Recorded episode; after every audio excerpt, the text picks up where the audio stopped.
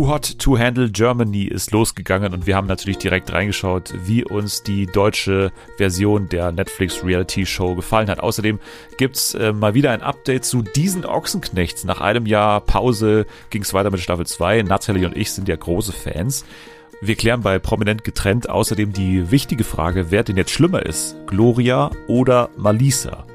Und Natalie und ich spielen zusammen bei Wiki und die starken Shows und bauen ein neues TV-Konzept basierend auf einem random Wikipedia-Artikel. Also alles das jetzt bei Fernsehen für alle.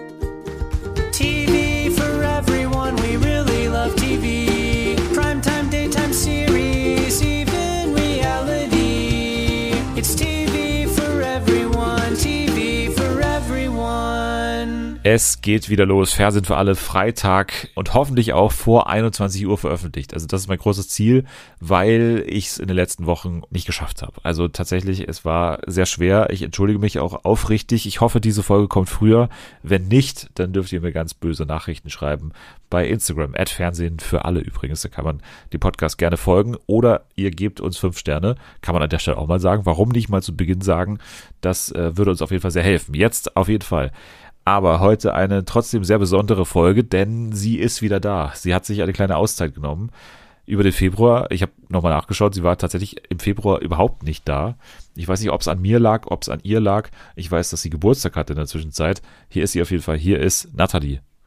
Hallo. Ja, ich weiß auch nicht, woran es lag. Ich glaube, ich dachte immer, wenn Leute gesucht wurden, dann habe ich immer lieber den anderen den Vortritt gelassen, weil ich zum Beispiel auch den Ibis Rewatch nicht mitgemacht habe, leider. Uh. Und da dachte ich dann, nee, da müssen dann, ja, buh. Wie so eine Talkshow. ja, Uh. ja, da dachte ich dann, das können die anderen besser als ich. Also ich weiß ja, dieser Rewatch hatte auch ein bisschen so um deinen Geburtstag angefangen, deswegen hat es Ja. daran gelegen auch wahrscheinlich. Ja, also ich wollte auch mitmachen, aber dann habe ich irgendwie auch schon anderen Kram geguckt. Oh ja, ich weiß was. Ich weiß, was du geguckt hast. Was denn? Vielleicht kannst du auch darüber was sagen. Und zwar, du hast doch Ja. Love Island UK geschaut, ne? Tatsächlich, ja. Und ich bin auch immer noch dabei, weil es geht ja ungefähr drei Jahre eine Staffel. Du bist riesen Love Island Fan und sogar so großer Fan, Ja. dass du dann auch immer die UK Staffel schaust. Was ich sehr gut finde, weil du dann immer auch ein bisschen berichten kannst, weil ich schaffe es leider, Ja. leider nicht. Das kann ich gut verstehen. Wie ist es denn? Weil ich habe äh, immer nur das mitbekommen, was du dann auch retweetet hast und das fand ich lustig, aber natürlich ist es nur so ein Querschnitt. Ne? Man schaut dann immer kurz Ja. rein und findet mal Sachen lustig, aber ich kenne natürlich die Person gar nicht. Also ist es eine gute Staffel, ist es eine schlechte Staffel und, und Ähm. warum schaust du das überhaupt so gerne? Ich schaue es gerne, weil ja wirklich in UK, das ist ja wirklich nochmal eine ganz andere Nummer als in Deutschland, wo das, glaube auch gar nicht so wenig Leute gucken, aber allein dieser ganze Hype, der darum aufgebaut wird und die Leute, die ja danach wirklich riesige Deals bekommen, Brand-Deals und Klamotten-Deals und Make-up und was auch immer, also die müssen sich eigentlich danach, wenn sie sich gut anstellen, keine Sorgen mehr drum machen, dass sie kein Geld verdienen, sondern so, das ist dann einfach alles geritzt. Und das finde ich irgendwie faszinierend daran, dass es so riesig ist.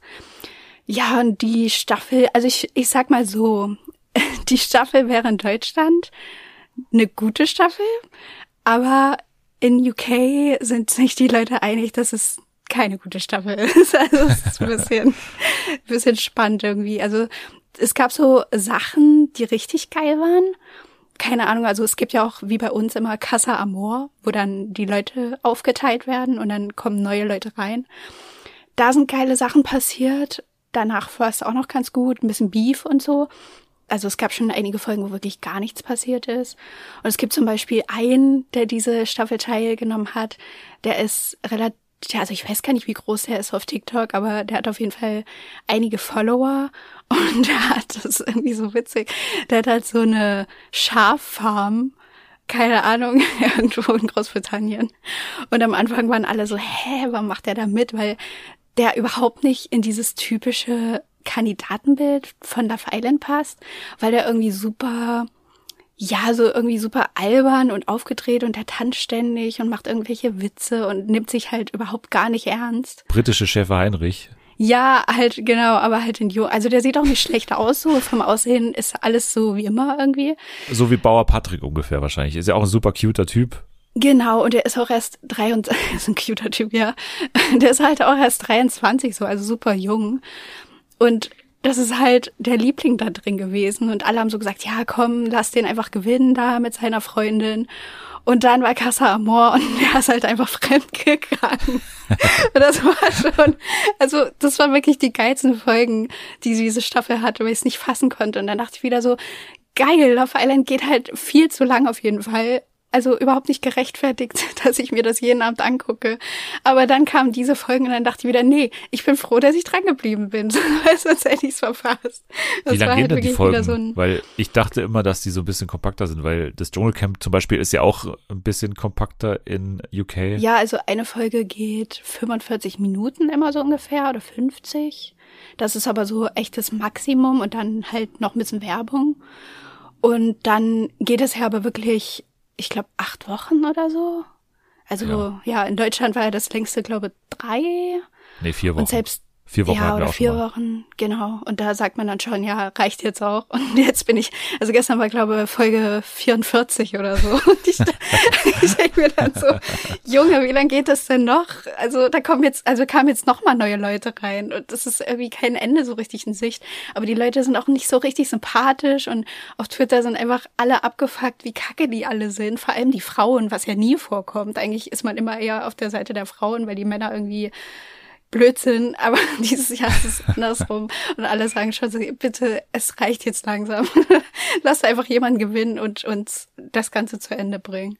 Ja, danke für den kleinen Einblick, weil ich, äh, wie gesagt, bekomme da nicht so viel mit, aber ich finde das sehr interessant, weil das mit das größte Trash-TV-Format ist der Welt, ehrlicherweise. Ja. Ne? Also vom den Zuschauerzahlen ist es ja wirklich in die UK krass, weil die teilweise in Konkurrenz mit der Nationalmannschaft oder sowas laufen und dann halt wirklich ja. auch mitspielen. Also teilweise auch von den Einschaltquoten halt drüber liegen und sowas. Also richtig krass. Hast du denn auch ein bisschen was mitbekommen von der größten oder mit der größten Unterhaltungsshow gerade, die in, in, Deutschland läuft, äh, nämlich Wer stiehlt mir die Show? Hast du ein bisschen was? Tatsächlich ja. Du hast angefangen jetzt tatsächlich, weil du hast ja vor einem halben Jahr oder so noch gesagt, du hast noch ja. nie eine Folge geschaut. Nee, ich habe immer nur so Ausschnitte kenne ich oder manchmal auch wird mir dann auf YouTube empfohlen, irgendwas von Teddy Teglebran oder Anke Engelke, die da in, in, der Show halt irgendwas Cooles machen. Und das habe ich mir dann angeguckt, aber so eine komplette Sendung habe ich noch nie geguckt. Aber diesmal schon. Weil du gehört hast, dass da irgendwas Spezielles passiert oder ja. einfach nur so? Nee, ich habe schon, also ich lebe jetzt nicht hinterm Mond. Ich habe schon mitbekommen, dass die Wildcard-Kandidatin ihre Sendung machen darf. Ja, Helena, ne? Also Helena hat am ja. äh, Sonntag die Sendung moderiert. Ich wollte es letzte Woche schon ansprechen, habe es leider vergessen, was natürlich ein Fauxpas ist, der nicht vorkommen sollte. Aber klar, zum ersten Mal in der Geschichte hat eine Wildcard-Gewinnerin die Show gestohlen und das war schon mal ein cooler TV-Moment übrigens, kann man schon mal aufschreiben. Und dann hat Helena diese Show auch äh, sehr routiniert und sehr cool und sehr ja, einfach gut moderiert. Und ja, ja. ich habe das äh, weiterhin sehr gerne alles geschaut. Also diese Staffel, auch wenn ich das ja Promi-Panel an sich, also schon von Beginn an eher geht so fand, bin ich immer noch nicht so komplett überzeugt, aber das hat jetzt für mich diesen Staffelstart schon sehr unterhaltsam gemacht. Ja, ich fand es auch echt gut. Vor allem, hä, sie war ja so souverän. Also sie war zwar aufgeregt, aber trotzdem hatte man nicht den Eindruck, dass sie sowas noch nie gemacht hat. Es hat mich irgendwie ein bisschen, weiß ich nicht, ein bisschen traurig gemacht, weil ich so dachte, nee, irgendwie finde ich das kacke, dass du direkt bei der ersten Sache so gut bist. Ich würde es dir aber auch zutrauen. Ich würde sagen, du könntest es auch. Nee, auf gar keinen Fall. Ich könnte ja gar nicht erst, ich könnte ja, ich würde bisher abbrechen. Ich würde sagen, ich weiß, ich habe gewonnen, Leute, aber ich nehme es wieder zurück, weil ich kann nicht raus. Ich kann nicht hier von meiner Garderobe aufstehen. Wem würdest du es denn in Deutschland, sag ich mal, an Leuten, die noch nicht im Fernsehen vorkommen, vorkommen, zutrauen, diese Show zu stehlen und dann auch gut zu moderieren? Wem würdest du das zutrauen? Jetzt mal so, auch jetzt, wenn du so an ähm, Podcast denkst und so, also. Mm, ja, ja. ja. Ja, also ich habe gehört, ähm, die von Trash Course soll ja ganz gut sein. Andredo natürlich auch noch. ja, auch noch nie im Fernsehen ja, gewesen. Genau. Nee, also ich würde natürlich, ähm, wenn es nach mir geht, würde ich natürlich Ed Dennis der Dödel empfehlen. Ja, ja, okay. Mhm. Das fände ich ja ganz gut. Ich glaube, der würde das auch, der würde auch eine geile Show darum machen, zu irgendeinem bestimmten oh, Thema. Mann. Ich hätte so gute Ideen, aber ähm, na mal schauen, wie das weitergeht. Ich, ich halte auf jeden Fall euch auf dem Laufenden. Ähm, es gibt auch noch nichts zu berichten. Es gibt noch nichts zu berichten. Okay. Bevor wir loslegen, eine sehr coole Sache ist passiert und zwar vor zwei Wochen. Anni war hier und Anni hat richtigerweise nachgefragt, was eigentlich ihr Preis ist, dass beim Dschungelcamp ja ihr Schützling, also Jamila Rowe, gewonnen hat. Ne, sie war ja ihre Promi-Patin, also Anni. Jetzt hat sie gefragt, was ist ihr Preis dafür? Also gibt es dafür irgendwas? Äh, und ich wusste nicht so richtig Bescheid. Und jetzt hat uns ein lieber Mensch namens Naht geschrieben. Ich denke mal Lennart. Ne? Lennart hat uns geschrieben oder mir geschrieben bei Mastodon. Und ich entschuldige mich jetzt schon mal erneut bei Lennart oder bei Naht dafür, dass ich so spät reagiert habe. Das liegt einfach daran, dass ich Mastodon eigentlich gar nicht benutze. Und deswegen ist seine Nachricht aber trotzdem irgendwann angekommen, in der er netterweise gefragt hat, ob er nicht einen Preis beisteuern könnte an Anni. Und dieser Preis ist wirklich an Exklusivität nicht zu überbieten, denn Naht hat uns sein, und ich wusste wirklich nicht, dass es das jemals gab, sein äh, Pappservice vom offiziellen Ich bin als Saul mich hier raus Merch gespendet als äh, Preis, den Anni jetzt gewinnt. Und ich muss wirklich sagen, das hat mich unglaublich gefreut, dass er uns das äh, angeboten hat. Anni hat sich auch richtig gefreut. Wenn die hier das nächste Mal zu Gast ist, sagt sie das auch nochmal persönlich. Dafür will ich sorgen, dass sie sich nochmal hier vor der Kamera oder vor dem Mikro auch freut. Und ja, also riesen Dankeschön an Naht. Und äh, wir werden auf jeden Fall, Anni und ich ziehen ja zusammen, ne? viele wussten das noch gar nicht. Wir ziehen da zusammen und wir werden diesem edlen Geschirr, diesem Pappgeschirr, einen absoluten Ehrenplatz bei uns geben, weil das wird natürlich so schnell auch nicht benutzt. Das wird ausgestellt in der Wohnung, weil es ist ja wirklich so, das kriegst du nicht mehr, ne? Also wer hat denn schon, ich bin, das holt mich heraus, Merch einfach. So, da sind auch so Käfer drin in diesem Pappteller und so, so da drauf gemalt. Also sehr schön handgearbeitet. 80 Euro bei Bares Ferraris Safe. Also ich äh, freue mich da sehr drauf, äh, das anzuschauen in der Vitrine, in der Glasvitrine. Und Andi freut sich auch. Also Dankeschön an Naht. Und wenn ihr irgendwelche Preise uns zuschicken wollt, da geht das natürlich auch. Ist aber absolut nicht nötig. Also gerne ähm, äh, könnt ihr auch Anni persönlich immer noch mal gratulieren irgendwann, wenn ihr sie mal seht in der Fußgängerzone. Da freut sie sich genauso, aber natürlich auch über jeden Sachpreis. Also Anni hat sich den verdient und Naht hat sich auf jeden Fall diesen persönlichen Gruß verdient, weil das ist natürlich absolut toll. Danke nochmal an dich, Naht. Jetzt aber nochmal vielleicht ein paar Worte zu anderen Shows, die du auch schaust. Und wir haben in der letzten Woche auch ein bisschen drüber geredet. Also prominent getrennt natürlich läuft jetzt seit zwei Wochen und hat jetzt auch seinen vollständigen Cast endlich in diese Villa gebracht. Und äh, ja, das hat natürlich für ein bisschen Konfro gesorgt, weil natürlich das Hauptereignis dieser zweiten Folge war natürlich, dass Mark Robin auf Malisa trifft, weil die beiden hatten ja was und sie hatten Ja. sogar was, während Mark Robin und Michelle ja wieder was hatten, nachdem sie sich ja nach Temptation Island getrennt hatten. Aber da gab es ja dann wieder sowas, ne, da haben sich wieder ein bisschen angenähert. Und in dieser Zeit hatte er auch noch was mit Malisa und ja, Michelle hasst auch Malisa ziemlich, was ich ihr überhaupt nicht verüble, muss ich sagen. Und ich wurde wieder Ja. erinnert, wie, also, warum nochmal genau sie so unbeliebt ist. Und ja, Malisa ist äh, einerseits neu äh, zusammen mit Fabio und andererseits natürlich auch Nico und Gloria. Ja. Und jetzt ist die Frage, wen fandest du schrecklicher? Also, das ist ja, glaube ich, so die Frage, die wir jetzt Ah. grundsätzlich beantworten müssen während dieser Ja. Staffel. Gloria oder Malisa? Wer ist schlimmer? Ah, Ich weiß nicht, ich kann mich wirklich nicht entscheiden. Das Ding ist halt, bei Malisa, auf den ersten Blick denkt man gar nicht, dass sie so kacke ist. So jedes Mal, wenn die wieder neu in so ein Format kommt, dann denke ich erstmal so, ja, wird schon gehen, so schlimm ist sie ja nicht. Und dann gehen so fünf Minuten rum, dann sagt die so irgendwas richtig Blödes und dann denke ich wieder so, nee, Alter, geht mir so auf den Nerv. Ich will die gar nicht mehr hören. Und wenn es uns schon so geht, dass wir so genervt von ihr sind und sie, also mit meinem Ex-Freund hatte sie nichts und mit Michelle schon, da kann ich schon verstehen, dass Michelle halt wirklich gar keinen Bock auf sie hat.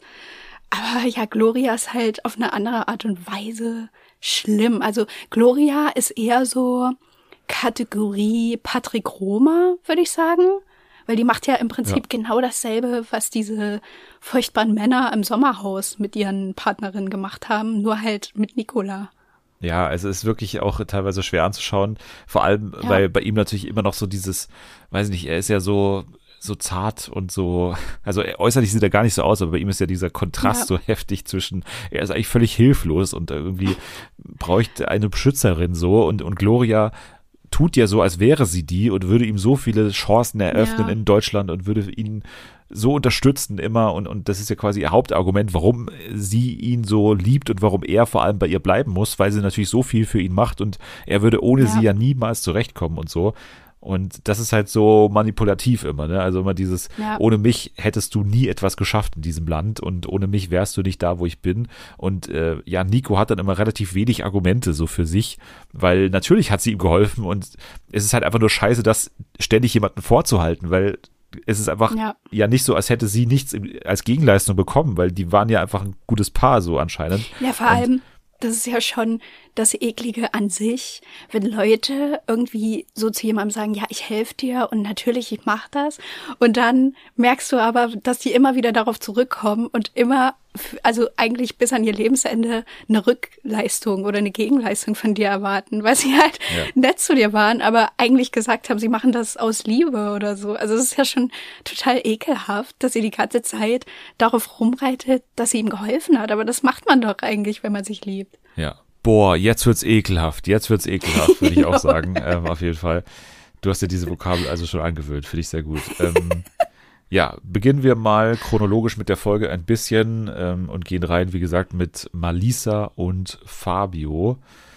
Ja, Malisa sagt, sie ist für immer 29. Ich wusste gar nicht, dass sie jetzt auch in dieses ähm, Oh Alters Gott, ja, äh, das hat mich auch schon genervt. absteigt. So. Das ist eigentlich die Georgina-Taktik normalerweise. Und ich finde, sie darf es auch. Aber Malisa ist einfach nicht in Ja, dieser Liga. ja. Ne? Sie darf einfach Nee, das überhaupt nicht. nicht. Oh, Ich hasse sowas, wenn Leute das machen irgendwie. Das ist auch richtig oft bei Shopping Queen, dass die da vorgestellt werden, dann sagen die so, ja, also ich sag immer, ich bin 40 plus und man weiß halt, du bist mindestens 55. Also sag's doch einfach, wo ist das Problem?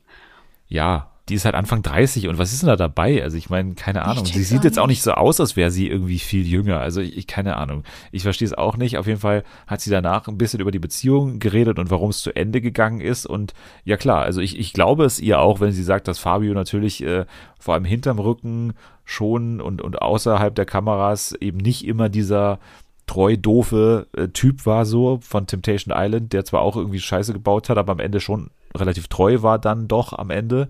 Aber sie hat halt auch irgendwie berichtet, er hat immer gesagt, ich bin alles außer sexy, mein Po ist das perfekte Kissen, weil er so groß ist, hat sie gesagt. Und äh, Fabio hat es auch nochmal wiederholt und hat gesagt, Malisa war optisch nicht mein Typ, also ganz klar offen auch kommuniziert, dass das auch Teil der äh, Trennung irgendwie war. Und natürlich, dass er noch drei Affären parallel hatte. Das hat natürlich auch noch seinen Teil dazu Ja. beigetragen. Ach, Also das war auch wieder so unsympathisch, wie der da saß und dann erst so von wegen, es wäre ja was Schlimmes gewesen. Ja, naja, ich hatte halt noch drei oder waren es vielleicht vier? Hm, vielleicht waren es auch fünf. So, ich mir schon wieder so denke, hä, du solltest doch eigentlich dich schlecht fühlen deswegen. Wir wissen aber ja, dass Malisa jetzt auch alles andere als irgendwie die Unschuldige ist in der Beziehungshinsicht, weil sie ja auch, glaube ich, also ist, glaube ich, bei ihr mit am verbrieftesten, dass Leute irgendwie gesagt haben, sie hat Leute aus dem Reality-Kosmos angeschrieben und um so Ja. Fake-Beziehungen gebeten, um bei Temptation Island VIP teilzunehmen. Ne?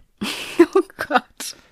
Das ist so peinlich. Ja, Was aber ich traue sie halt zu der? 100% zu. Ne? Also das ist so ein Ja. typischer Malisa-Move, weil sie ist halt wirklich diese famegeile Person, wie sie Ja, halt im und wenn steht. Fabio das schon sagt, so, der Ja. will ja auch unbedingt im Mittelpunkt stehen. der gerade bei Paramount Plus sich auszieht. Ja.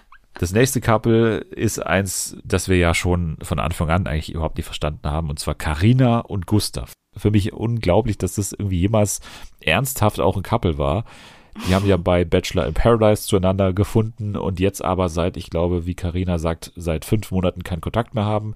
Gustav sagt, natürlich war ich eifersüchtig, weil sie mit ihrem Arsch an jedem Typen reibt. Habe ich mir zum Beispiel aufgeschrieben. Ich weiß nicht, ob, sie, ob er es genauso gesagt Ja. hat, aber letztendlich Ja, hat es damit zu tun gehabt, dass Gustav super eifersüchtig ist und das ist ja damals schon in den zwei Wochen bei Bachelor in Paradise rausgekommen. Deswegen will ich mir gar nicht ausmalen, was für Psycho-Auswüchse das noch genommen hat dann in den Wochen danach.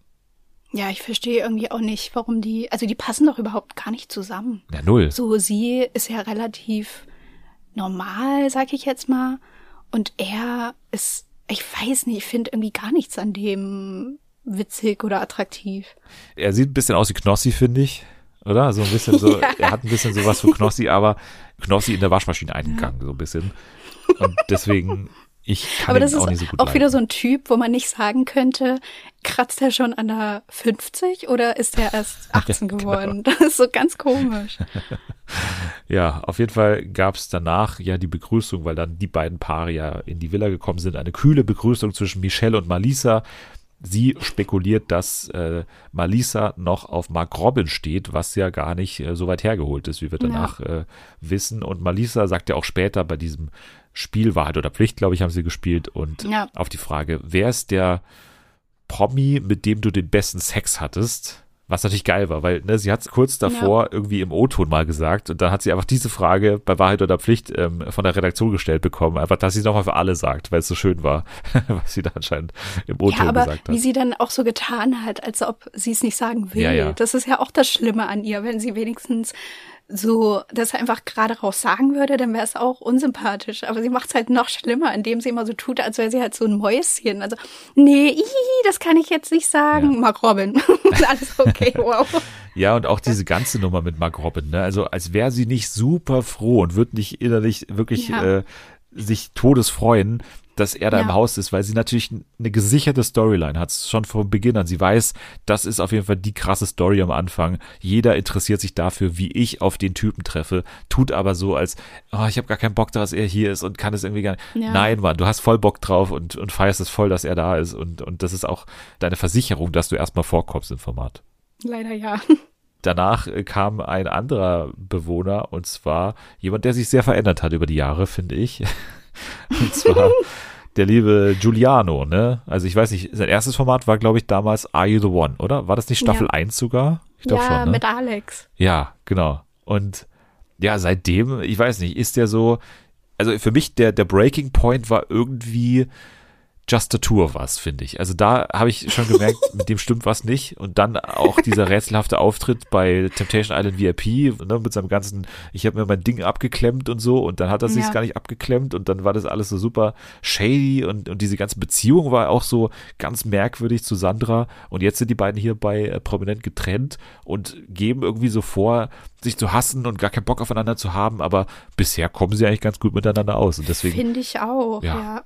Ich war auch irgendwie überrascht, weil bis jetzt sind die so von allen die ruhigsten gewesen. Also gut, wir hatten auch nur so eine Folge, aber ja, die haben ja dann auch zwischendurch bei Wahrheit oder Pflicht, sollte doch Giuliano drei ja. gute Sachen über sie sagen oder sowas. Oder positive Sachen.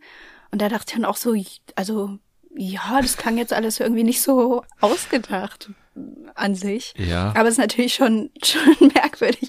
Alleine, dass der da in so einem komischen Saufi-Saufi-Ballermann-Outfit angereist ist, habe ich auch nicht verstanden. Was war denn das? Assi geil und so diese ganzen Ja. Sprüche und ich Assi bin aber geil. Assi aber Icke, geil. Irgendwas mit Icke Hüftgold. ich bin Icke Hüfgold sein Sohn oder so. Steht da hinten drauf auf der Warnweste. Ja, Ja. es ist äh, rätselhaft. Also klar, ist es irgendwie wahrscheinlich äh, so eine Business-Entscheidung einfach, dass er in dieses Malle-Ding Ja, reingeht. aber macht er da irgendwas? Macht er Musik? Na, es so? wurde ja ein Song von ihm angespielt, oder? Bei der Begrüßung, Ach so. oder? Oder war das nicht sein Song? Ich glaube schon, oder? Weiß ich nicht. Das habe ich nicht mitbekommen. Weil ich musste dann auch schon wieder über Sandra lachen, weil ich die echt witzig finde. Was ich auch krass finde, wenn man bei der mal zurückblickt, äh, Love Island und so. Moment mal, die war bei ja Love Island. Ich kann mich an gar keine Staffel erinnern, weil die wurden doch alle gelöscht, oder nicht? Ah, stimmt. Sandra, Sandra ist ja das Geilste. Wir müssen die Sache ganz kurz erzählen. Also es ist natürlich ein, ist nicht super lustiger Zwischenfall, aber trotzdem, ich finde, Sandra ist das Lustigste an diesem ganzen Ding, weil Sandra, die komplette TV-Karriere von Sandra wurde durch Henrik Stoltenberg komplett ausgelöscht. Aber, aber Kate ja auch, Kate Malan. Ja. Kate Malan findet eigentlich nur noch bei Get the Fuck Out of My House statt im Internet. Ja, weil, also Sandra, muss man sagen, damals bekannt geworden in der Love Island Staffel mit Henrik, war der ja sogar mit ihm zusammen. Danach natürlich auch bei äh, Temptation Island VIP in der Staffel mit ihm gewesen. Und äh, beide Staffeln wurden jetzt gelöscht, weil, und dann schieben wir hier kurz den Newsartikel nach vorne, Henrik Stoltenberg sehr viel Scheiße gebaut hat, muss man sagen. Er hat eine Geldstrafe für 15.000 Euro jetzt äh, büßen müssen, weil er ja auf jeden Fall nationalsozialistische Parolen äh, gebrüllt hat aus seiner Wohnung und weil er auch Menschen aus dem Ausland beleidigt haben soll. RTL Plus hat daraufhin sämtliche Folgen mit ihm und sämtliche Formate komplett einfach gelöscht und hat gesagt, wir werden nicht mehr mit ihm zusammenarbeiten. Er war ja gerade auch bei The Real Life äh, zu sehen und hatte auch gerade noch gedreht für die. Alles gelöscht, alles äh, nicht mehr da. Und ja, tatsächlich haben auch einige Love Island Leute von damals äh, unter Tränen teilweise jetzt so Statements abgegeben Ja. von wegen, was hast du uns hier angetan? Der Typ ist dafür verantwortlich, dass ich nicht mehr stattfinde und so weiter. Ist vielleicht mal ganz kurz ein Thema, worüber wir sprechen können. Also, wie hast du diese Strafe, oder was heißt Strafe, aber wie hast du diesen Umgang mit diesem Urteil oder mit diesem Gerichtsurteil jetzt empfunden? Weil ist natürlich schon krass, ne? Also er war schon ja in Ja. super vielen Formaten und dass er halt dann komplett äh, einfach nicht mehr stattfindet, auch obwohl diese Formate ja teilweise Jahre her sind und das ja eigentlich nichts mit dem Ja. Vorwurf beziehungsweise mit dieser Tat, die er getan hat, äh, zu tun hat. Also ich habe als erstes auf jeden Fall gedacht, ist ein bisschen hart und ist ein bisschen schade natürlich auch, weil das war eine gute Love. Island Staffel damals. Ja, also das auf jeden Fall. Und ich habe immer so das Gefühl, nachdem irgendwie einiges in RTL-Shows und auch Sat1-Shows schiefgelaufen ist, was so Mobbing und ähm, ja, einfach Sachen angeht, die man nicht sagen sollte, nirgendwo, aber vor allem nicht vor laufenden Kameras.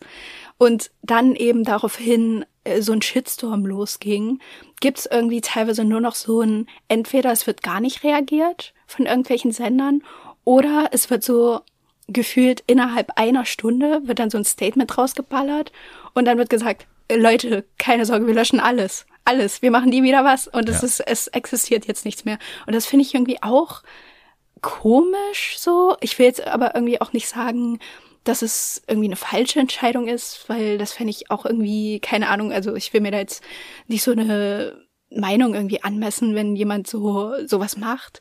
Aber ich kann dann auch verstehen, dass eben Leute, die damit auch ihr Geld verdienen und in diesen Sendungen vorkommen, dann eben sagen, geil, das ist jetzt irgendwie das dritte Format, was nicht mehr da ist, wo ich aber teilgenommen habe und irgendwie fände ich es ganz gut, wenn das noch weiterhin irgendwie existieren würde. Es ist auf jeden Fall eine legitime Entscheidung, das zu tun. Man kann auf jeden Fall die Meinung total vertreten, dass man alles Ja. löschen muss. Und äh, ja, finde ich auch ein gutes Argument zu sagen, klar könnten Leute, die irgendwie jetzt nichts davon mitbekommen, von diesem ganzen Gerichtsurteil und was er da alles getan hat, dass die irgendwie nochmal diese Staffel rewatchen und irgendwie ihn irgendwie cool finden bei Love Island, wenn sie auf diese Staffel irgendwie stoßen, nichts davon wissen jetzt. Und dann natürlich, ähm, ja, sie letztendlich einem verurteilten äh, Volksverhetzer letztendlich da blind folgen. Und, und ich glaube, diese Gefahr ist halt schon hoch, dass sowas auch passieren kann. Und das wird damit halt wirklich äh, gestoppt, diese Gefahr. Also das, die gibt's nicht mehr, wenn du alles löscht. Es ist natürlich aber trotzdem so, dass ein Auftritt von vor drei Jahren halt einfach nichts mehr, also das hat einfach nichts mit diesen Vorwürfen oder mit diesen Sachen zu tun, die er jetzt gemacht hat. Ja. Das ist halt einfach schwierig, dann wirklich eine komplette Staffel, wo so viele Menschen dran arbeiten, ne? also hinter der Kamera. Nicht nur die Leute vor der Kamera, die jetzt vor der Kamera weinen auch und irgendwie große Statements machen, sondern natürlich auch die hinter der Kamera, die da wochenlang dran schneiden, dran schreiben und so weiter. Die einfach jetzt äh, komplett zu löschen, weil ein Typ sich komplett besoffen, völlig daneben benommen hat und äh, natürlich nicht tolerierbar daneben benommen hat, aber das ist schon echt heftig und äh, ja, ich, ich frage mich halt, wo dann, also klar, das ist eine Grenze, die man ziehen kann. Hier kann man ganz klar sagen, das ist scheiße, da gibt's gar keine Rechtfertigung. Aber ne, bei welchen Sachen kann man dann in Zukunft auch drüber diskutieren? Muss man jetzt alles löschen? Ne? Also wir hatten ja den Fall auch schon beim Wendler zum Beispiel. Das ist zum Beispiel auch was, wo man ganz klar sagt, okay, RTL hat die Entscheidung getroffen, alles mit Wendler wird gelöscht, so kann man auch sagen. Aber irgendwie bin ich ja trotzdem der Meinung, da könnte man vielleicht doch noch mal so einen Zwischenweg finden. Also vielleicht mit einem Warnhinweis vor jeder Folge Ja, oder irgendwie genau, mit so einer. Einordnung. Also Ja. ich finde, da gäbe es noch einen Mittelweg, um nicht quasi diese Arbeit komplett zunichte zu machen und jetzt alles einfach nur zu löschen und zu tun, als hätte man diesen Menschen ja auch nicht mit groß gemacht, muss man ja auch sagen. Also es ist so, ja ja. auch irgendwo, also jetzt nicht die RTL Schuld sozusagen, dass er jetzt Ja. diese Sachen gemacht hat, aber Na, vor allem, das geht ja über Jahre so. Der hat ja auch bei Temptation Island VIP, ist er ja eigentlich auch nicht als der Typ da rausgegangen, mit dem man gerne arbeitet, auch als Produktion. Da hat er mit irgendwelchen Fackeln geworfen Ja, und so. Das und ist eine Sache, die man nie gesehen hat. Übrigens, und auch Ja. bei Promis unter Palmen ist er ja, glaube ich, der, der am Ende am glücklichsten sein kann, dass diese Staffel nie ausgestrahlt wurde, weil er da ja, Ja. auch gewalttätig geworden sein soll. Und glaube ich auch irgendwie, ich habe irgendwas von, auch hier Gerüchte, ne, aber Gewalt gegen Tiere habe ich auch irgendwas gelesen davon. Hast du es auch Mhm. gehört? Nee, ich erinnere mich ehrlich gesagt nicht mehr so ganz genau. Ich weiß nur noch, der soll irgendwas kaputt gemacht haben oder sowas. Deswegen ist auch natürlich nicht komplett die Verantwortung von RTL beziehungsweise allen Verantwortlichen dahinter irgendwie äh, wegzuwischen, wo man einfach seit ein paar Jahren schon wusste, was das für ein Typ ist. Ne? Also man wusste Ja. schon, dass der nicht nur dieser Bon Schlonzo ist, sondern halt auch ein krasses, also muss man schon sagen, Alkoholproblem auch wahrscheinlich irgendwo hatte und vor allem Ja. ein Aggressionsproblem auch, weil das kommt ja nicht von ungefähr. Ne? Und ja, deswegen ist es wahrscheinlich ganz gut, dass er jetzt nicht mehr stattfindet. Ob wirklich alles gelöscht werden musste oder ob es da nicht vielleicht doch noch einen Mittelweg gäbe, das ähm, ist eine Diskussion, die man auf jeden Fall führen kann. Jetzt gehen wir aber wieder zurück zu prominent getrennt und zu Giuliano und Sandra, wobei ich weiß gar nicht, ob es Ja. da noch so viel gab. Äh, nö, ich fand es irgendwie nur ganz witzig, als sie zugeguckt haben, wie Giuliano aussteigt und die anderen beiden Mädels dann so meinten, ah, okay, das ist also dein Ex-Freund und Sandra nur so, ja, ich dachte auch, ich könnte ein bisschen stolzer sein. Das fand ich irgendwie so süß. Ja, und er war ja super stolz. Ne? Er hat gesagt, ich habe die geilste Ex-Frau hier im Haus. Ja. Ja, so unterschiedlich kann es sein, ne? Ja, dann bekamen Michelle und Mark Robin Zeit zu zweit. Ich habe das gar nicht mehr so in Erinnerung, dass es ja auch Teil von Staffel 1 war, aber ich glaube, es gab es damals auch Echt? schon, ne? Ich konnte mich da gar nicht dran erinnern. Ich dachte irgendwie, das war jetzt so ein neues Ding. Jetzt auf jeden Fall hat es ja irgendwo Sinn ergeben, weil die beiden ja sich schon ein bisschen aus dem Weg gegangen sind. Und wenn du die beiden einkaufst und dann bald die erste Nominierung kommt, da willst du natürlich als Produktion, dass ne, dieses Gespräch schon nochmal stattfindet, weil ich glaube, diese Temptation Ja. Island Staffel schon relativ äh, iconic ist und man dieses Gespräch gerne nochmal in der Sendung jetzt auch ha haben wollte. Deswegen haben sie ihnen diese Zeit zu zweit gegeben. Und ich muss sagen, ich zweifle ja gerne mal an der Ernsthaftigkeit von einzelnen Leuten, aber ich glaube wirklich, dass Mark Robin das schon ernst meint. Also, Ja, glaube ich oder? auch. Also ich glaube, klar ist da wahrscheinlich ein bisschen mehr Prozent da nochmal draufgelegt und klar geht es ihm nicht nur darum, dass es Michelle jetzt so gut geht, sondern natürlich auch, dass er ein bisschen wieder an Prozentpunkten gewinnt, sympathiemäßig Ja. und ein bisschen aus dem Minusbereich rauskommt so. Aber im Großen und Ganzen muss ich auch sagen, so, ich finde, es war nicht super übertrieben, sondern es war den richtigen Ton getroffen. Ja, fand ich auch. Und man hat irgendwie auch anhand von Michelles Reaktion danach, das fand ich auch so geil, wie die wieder zurückgelaufen sind. Die anderen so, und wie war's? Und äh, was habt ihr gemacht? Und so, ja, Fragen beantwortet. Und Michelle meinte dann, also mir geht's jetzt richtig gut. Und Mark Robbe, mir geht's richtig schlecht. Also alleine, dass sie dann irgendwie auch so ein bisschen erleichtert da rausgegangen ist, ist, glaube ich, ein ganz gutes Zeichen, dass sie irgendwie auch das Gefühl hatte, dass er einfach noch dran zu knabbern hat. Das ist ja auch irgendwie so ein bisschen ein geiles Gefühl, wenn man sowas erlebt hat als Ex-Freundin. Ja, auf jeden Fall. Ich glaube halt wirklich, dass sie auch ziemlich stark schon mit dieser ganzen Geschichte abgeschlossen hat. Von daher war es, Ja. glaube ich, für sie gar nicht so notwendig, dass das jetzt noch stattgefunden hat, das Gespräch. Für sie ist es einfach eine Erleichterung gewesen, dass diese komische Stimmung zwischen den beiden jetzt so ein bisschen raus ist und dass sie halt die Spiele einfach ganz normal miteinander machen können, so ohne dass es jetzt so super weird ist, die ganze Zeit. Und bei Mark Robin glaube ich schon, dass er das einfach mal sagen wollte, so in der Form. Wie gesagt, da ist dann bestimmt noch mal eine Ladung extra Herzschmerz irgendwie so drauf, der dann irgendwie zur Schau gestellt wird. Aber ansonsten glaube ich vom Grund auf schon, dass er die schon echt mal gut fand und immer noch gut findet und sich Ja. jetzt nicht wünscht, dass es ihr ewig deswegen so schlecht geht. Glaube ich schon. Auch wenn er immer noch kein super cooler Typ ist, ne? Das ist alles noch nee, nicht. äh, überhaupt nicht. Man muss da ein bisschen ich muss auch le ich letzte Woche, als du oder als ihr mit Jana gesprochen habt und sie so meinte, ja, aber irgendwie hat er auch, spricht er auch komisch, der hat irgendwie eine komische Stimme. Und jedes Mal, wenn der spricht und irgendwie so einen Witz macht oder seine Stimme verstellt, dann kriege ich immer so Vibes von so Entenhausen. Ich weiß nicht warum, das erinnert mich immer an irgendwie so, ich weiß so Donald Duck oder so. Es ist wirklich wie so eine Comicfigur, dieser Typ. Ja, der verstellt mal seine Stimme so, ne? Der macht immer so. Ja, der macht immer so, manchmal kann so. ich jetzt nicht mal was Boah. trinken? Ja, boah. Und so nach dem Motto macht er manchmal. Ist ein merkwürdiger Mensch auf jeden Fall und immer noch kein Sympathieträger auf jeden Fall. Glaube ich aber trotzdem, Aber dass hot er. für Malisa. Oh, also richtig hot. fuck. richtig hot. Ja, ich verstehe auch nicht, was das auch für ein Geschmack ist, ne? Also, also ich meine, Mark Robin, Nee. ich weiß nicht, optisch wäre mir jetzt nicht so super aufgefallen, aber ich bin natürlich auch jetzt nicht die Zielgruppe und ich bin auch nicht mal Lisa zum Glück, aber anscheinend für sie funktioniert's und das ist ja auch was. Es gab danach ein Spiel und zwar das gleiche wie in der vergangenen Woche, was ich echt ein bisschen faul fand. Also das war Folge 2, ne? Und du machst exakt das gleiche Spiel wie Folge 1. Also ich meine, hä? Äh, Klar, muss es irgendwie vergleichbar sein. Klar, weil irgendwie ein paar Paare einfach noch nicht gespielt haben, aber trotzdem, ey, dann scheiß doch auf die Vergleichbarkeit und mach einfach ein neues Spiel, weil zwei Folgen hintereinander wirklich genau dasselbe, was jetzt auch nicht so mega spannend ist, wie sie da Nee. diese Leiter hochklettern und dann am Ende Pantomime machen. Naja, auf jeden Fall gab es ein paar lustige Antworten. Der dritte Vokal im Alphabet laut Gustav C. und laut Nico Z. Und Gloria danach Ja. natürlich super Gloria auch. sympathisch. C, A, B, Ja. C. Wie dumm kann man sein? Es ist C. Das war so geil, dass sie wirklich das ganze Spiel über ihn immer wieder verbessert hat und gesagt hat, ja, wie kannst du das nicht wissen? Das war so klar. Und dann selber aber immer die falsche Antwort geboten hat. Also, Wo man wirklich auch wie- denkt, das kann doof. sie jetzt nicht ernst meinen. Ne? Man, man Ja. zweifelt wirklich daran, ist es jetzt ernst gemeint? Aber ich glaube, die hat einfach auch nicht genügend Selbstironie, das falsch zu Nee. machen oder so. Oder sich da selbst irgendwie so als dumm zu deklarieren, weil das ist ja genau ihr Ding, dass sie sich selbst immer als so super schlau darstellt, Ja. während Nico so super dumm ist. Ich fand die, die Fragen super, die jetzt kamen. Und zwar, wie viele Gliedmaßen hat ein Mann? Eine super Quizfrage für so ein Spiel, finde ich, weil es ist natürlich eine mega leichte Frage. Ne? Es ist so unfassbar doof. Und aber natürlich kann man irgendwo verstehen, wie man vor allem in so einem Kontext, wo es die ganze Zeit nur um Sex geil äh, und so weiter geht, dass du natürlich sofort an Glied geil äh, hier, äh, ich habe Ja. natürlich nur ein Glied denkst und nicht an deine zwei Arme und deine zwei Beine, ne?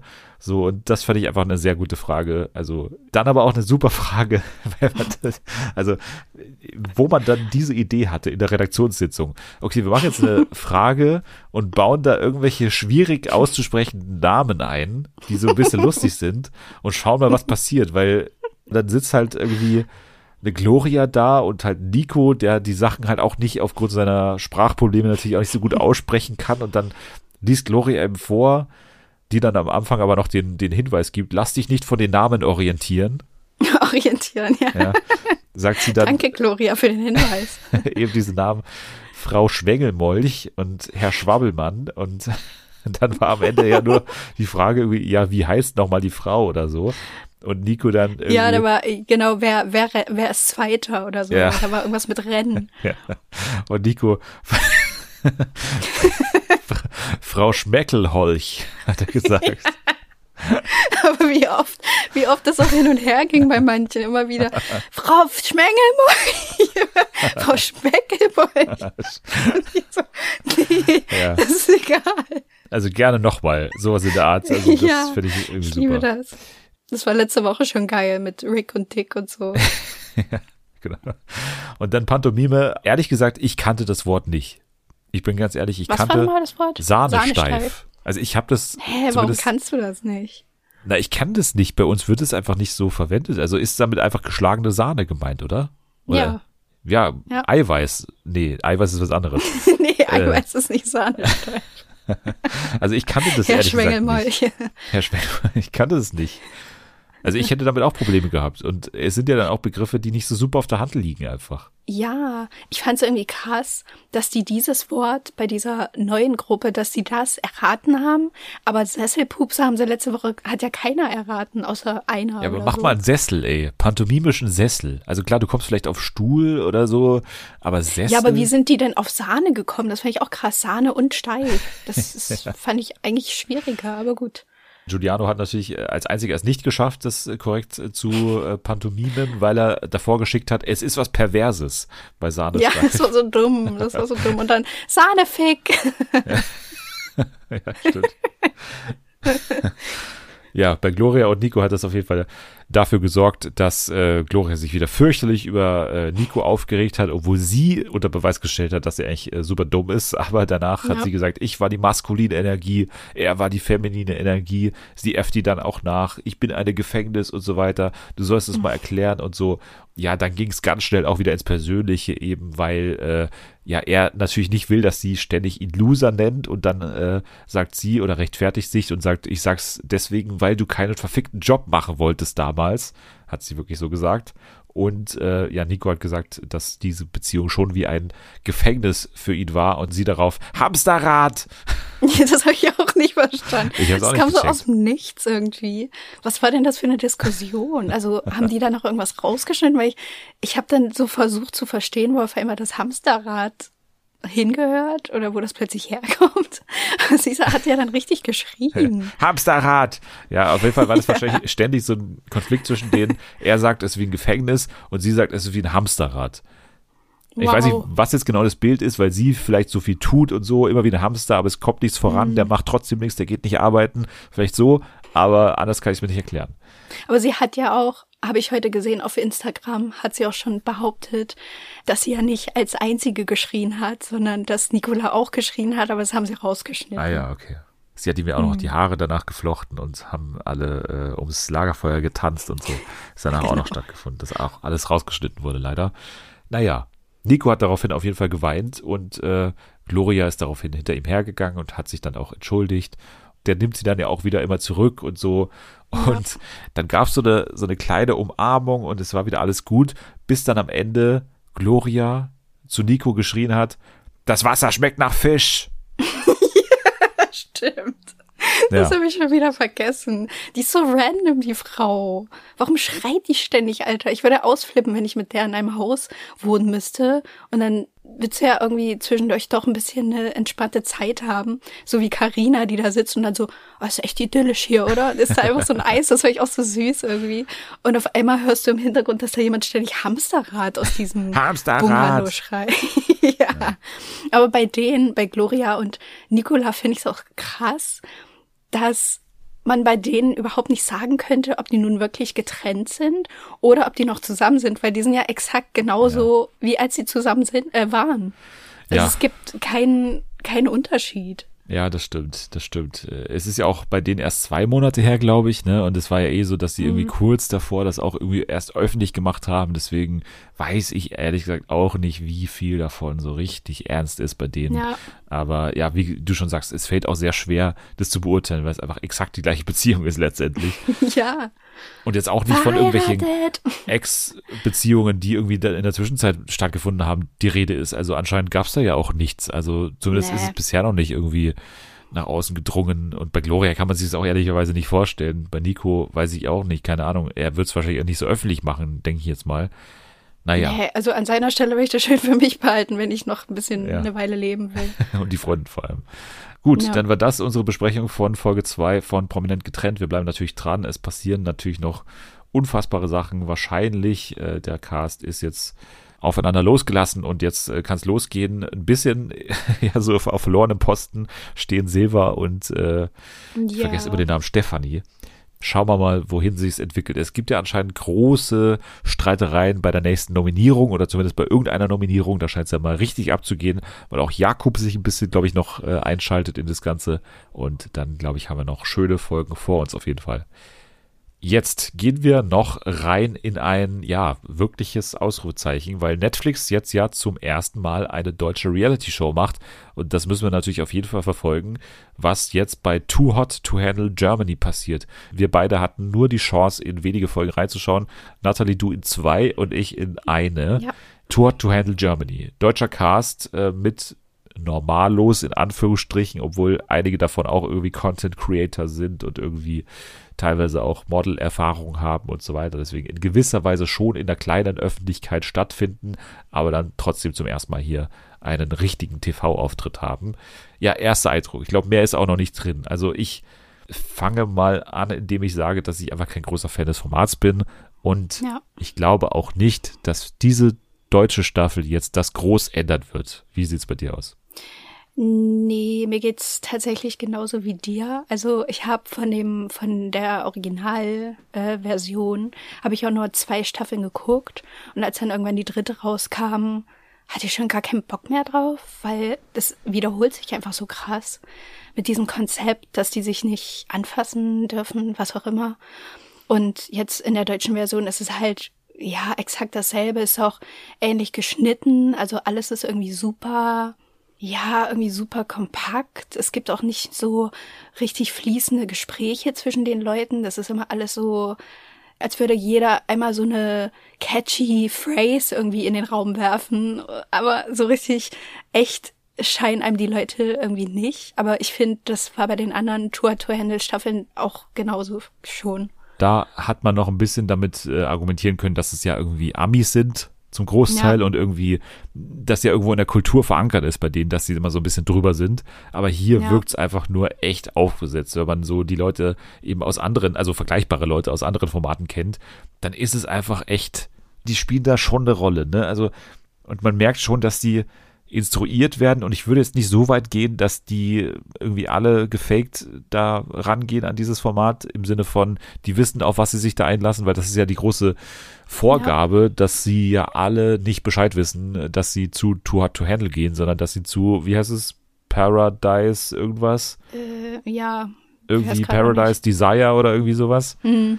Das ist ja eh schon immer so eine Sache, wo man sagen muss, okay, ja, kann man machen. Also es ist nicht unwahrscheinlich, dass sowas passiert und es ist auch ganz cool, wenn es so wäre. Ich würde mich jetzt auch nicht furchtbar darüber aufregen, wenn die Bescheid wüssten, weil es, glaube ich, nicht so einen großen Unterschied macht letztendlich.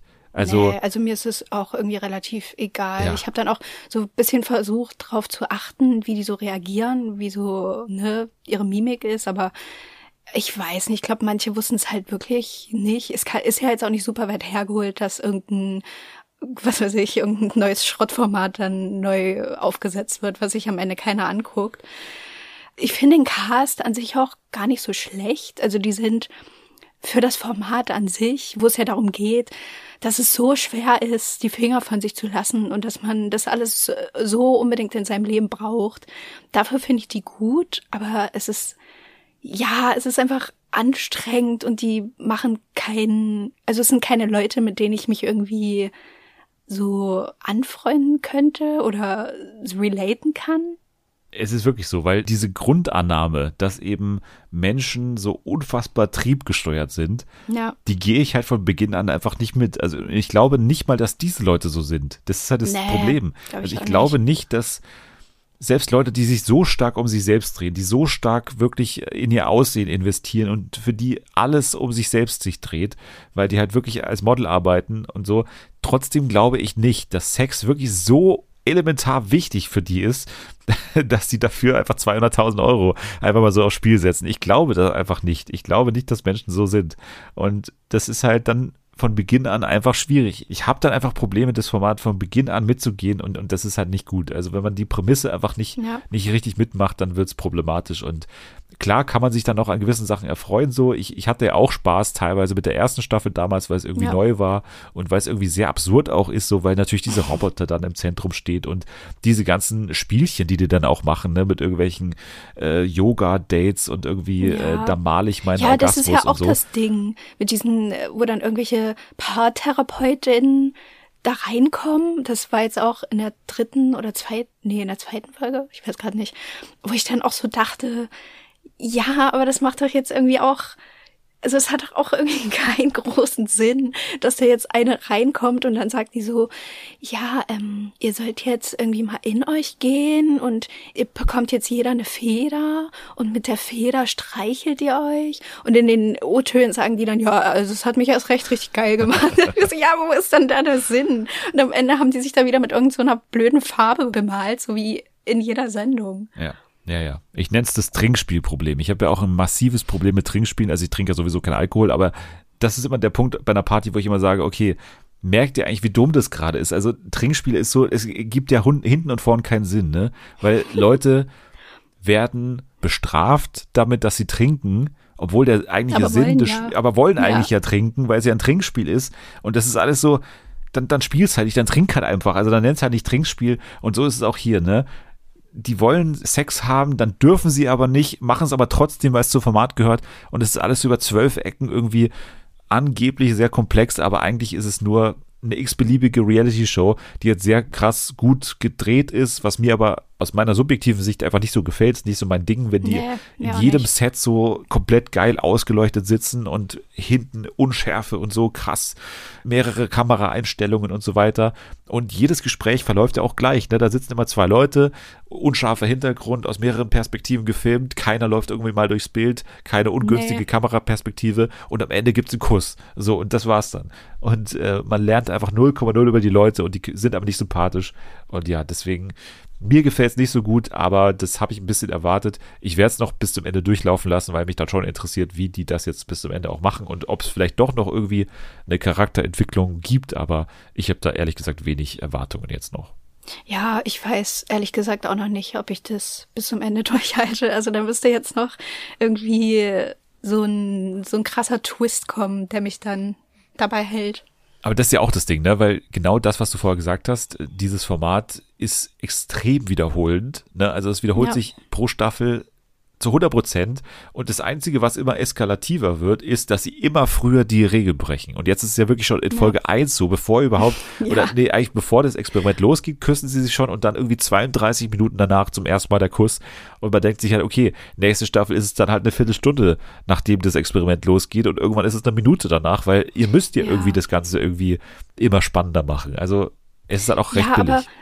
Es ist halt irgendwie nicht mal mehr irgendwie so ein Schocker. Also ich dachte dann schon, ja, irgendwie dumm und halt offensichtlich darauf angelegt, irgendwie jetzt im Mittelpunkt zu stehen, das 30 Minuten nach dieser Verkündung zu machen und sich zu küssen. Und dann wird ja auch immer verkündet, wie viel Geld die verloren haben. Aber selbst das ist irgendwie so egal mittlerweile, weil wenn man die anderen Staffeln gesehen hat, weiß man ja, dass sie im Laufe der Staffel sich das Geld auch wieder zurückgewinnen können. Und dann, dann ist ja gar nichts mehr von dem, also dann macht ja eigentlich gar nichts mehr einen Sinn von diesen ganzen Regeln, die es gibt. Ja, also wir beide werden keine Fans mehr, vermutlich. Äh, vielleicht ihr schon. Wenn ja, dann sagt uns mal Bescheid, was euch da so gut gefällt daran. Also ich bin da wirklich auch offen dafür, wenn ihr sagt, ihr findet irgendwas anderes so super spannend, weil wir haben auch manchmal weirde Begeisterung für irgendwas und äh, das verstehen dann andere wiederum nicht, die dann irgendwie sagen, okay, du redest seit Jahren von Detlef muss reisen, ich check's aber überhaupt nicht, warum das so toll sein soll.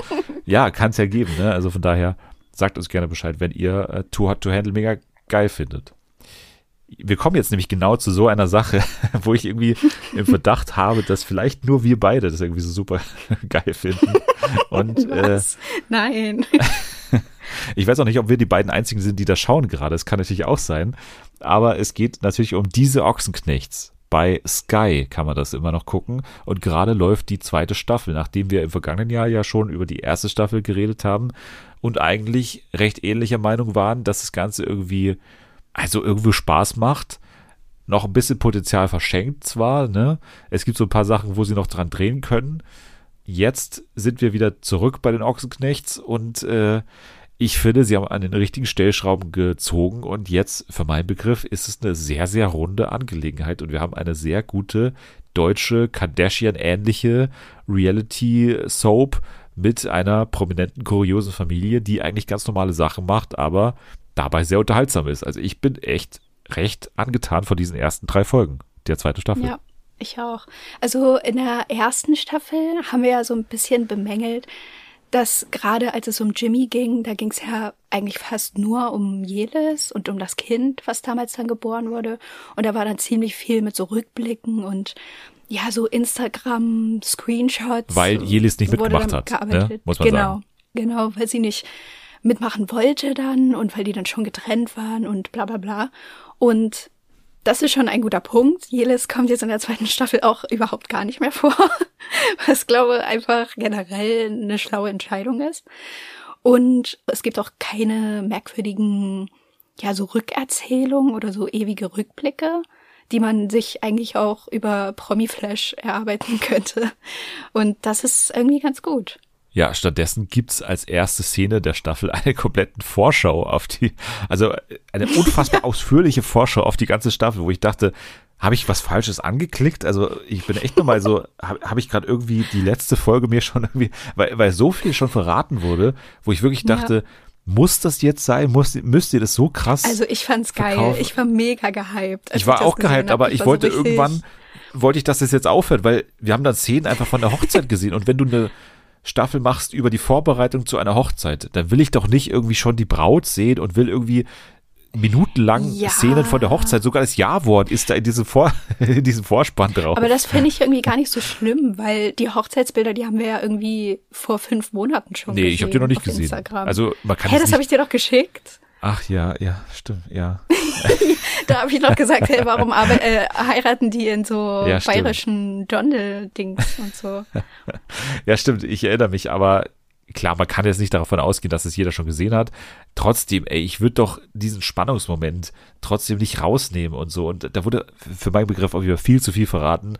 Das hat mir so ein bisschen erstmal äh, Spaß gekostet, aber dann ging's los und ich war wieder voll drin, weil die schafft es einfach echt, und man muss ja auch sagen, handwerklich schaffen die das, eine sehr Ja. coole Show zu machen. Also ich habe wirklich nicht das Gefühl, dass ich super uncool bin, wenn ich das gucke. Ich habe immer das Gefühl, Nee. ich bin so einer der Cosmopolit, der so irgendwie vorne dabei ist, was die neuesten Trends angeht. Ja, es sieht auch übelst cool aus einfach. Also auch immer mit diesen Überblenden, wenn die dann immer in einer anderen Stadt sind und dann kommt so in so fetten, Ja. so Neonbuchstaben kommt dann so Berlin und dann kommt noch irgendwie Visano, Musik. Italien.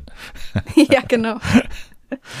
Ja, das ist nämlich eine Sache, ne? Weil Jimmy Blue ist auf jeden Fall derjenige, den ich am wenigsten leiden kann aus dieser Familie. Und es hat sich, ja, Spoiler, vor hat in Staffel geändert. 2 auch nicht geändert, muss ich sagen. Es ist eher, eher noch mal schlimmer geworden, weil es geht gleich los mit Jimmy Blue, der da irgendwie im O-Ton-Setting sitzt und sagt, äh, ja, äh, ich will nicht mehr über diese Situation mit Jelil sprechen. Ich bin da jetzt irgendwie raus.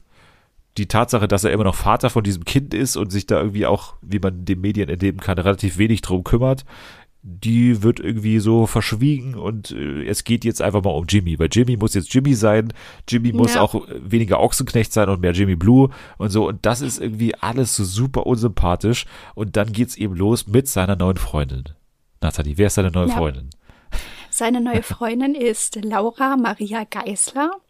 Und die ist erst so, ich glaube, die ist auch erst so 23 oder so, also noch relativ jung und sie ist Rennfahrerin. Ja, sie ist Rennfahrerin. Wie genau. findest du sie?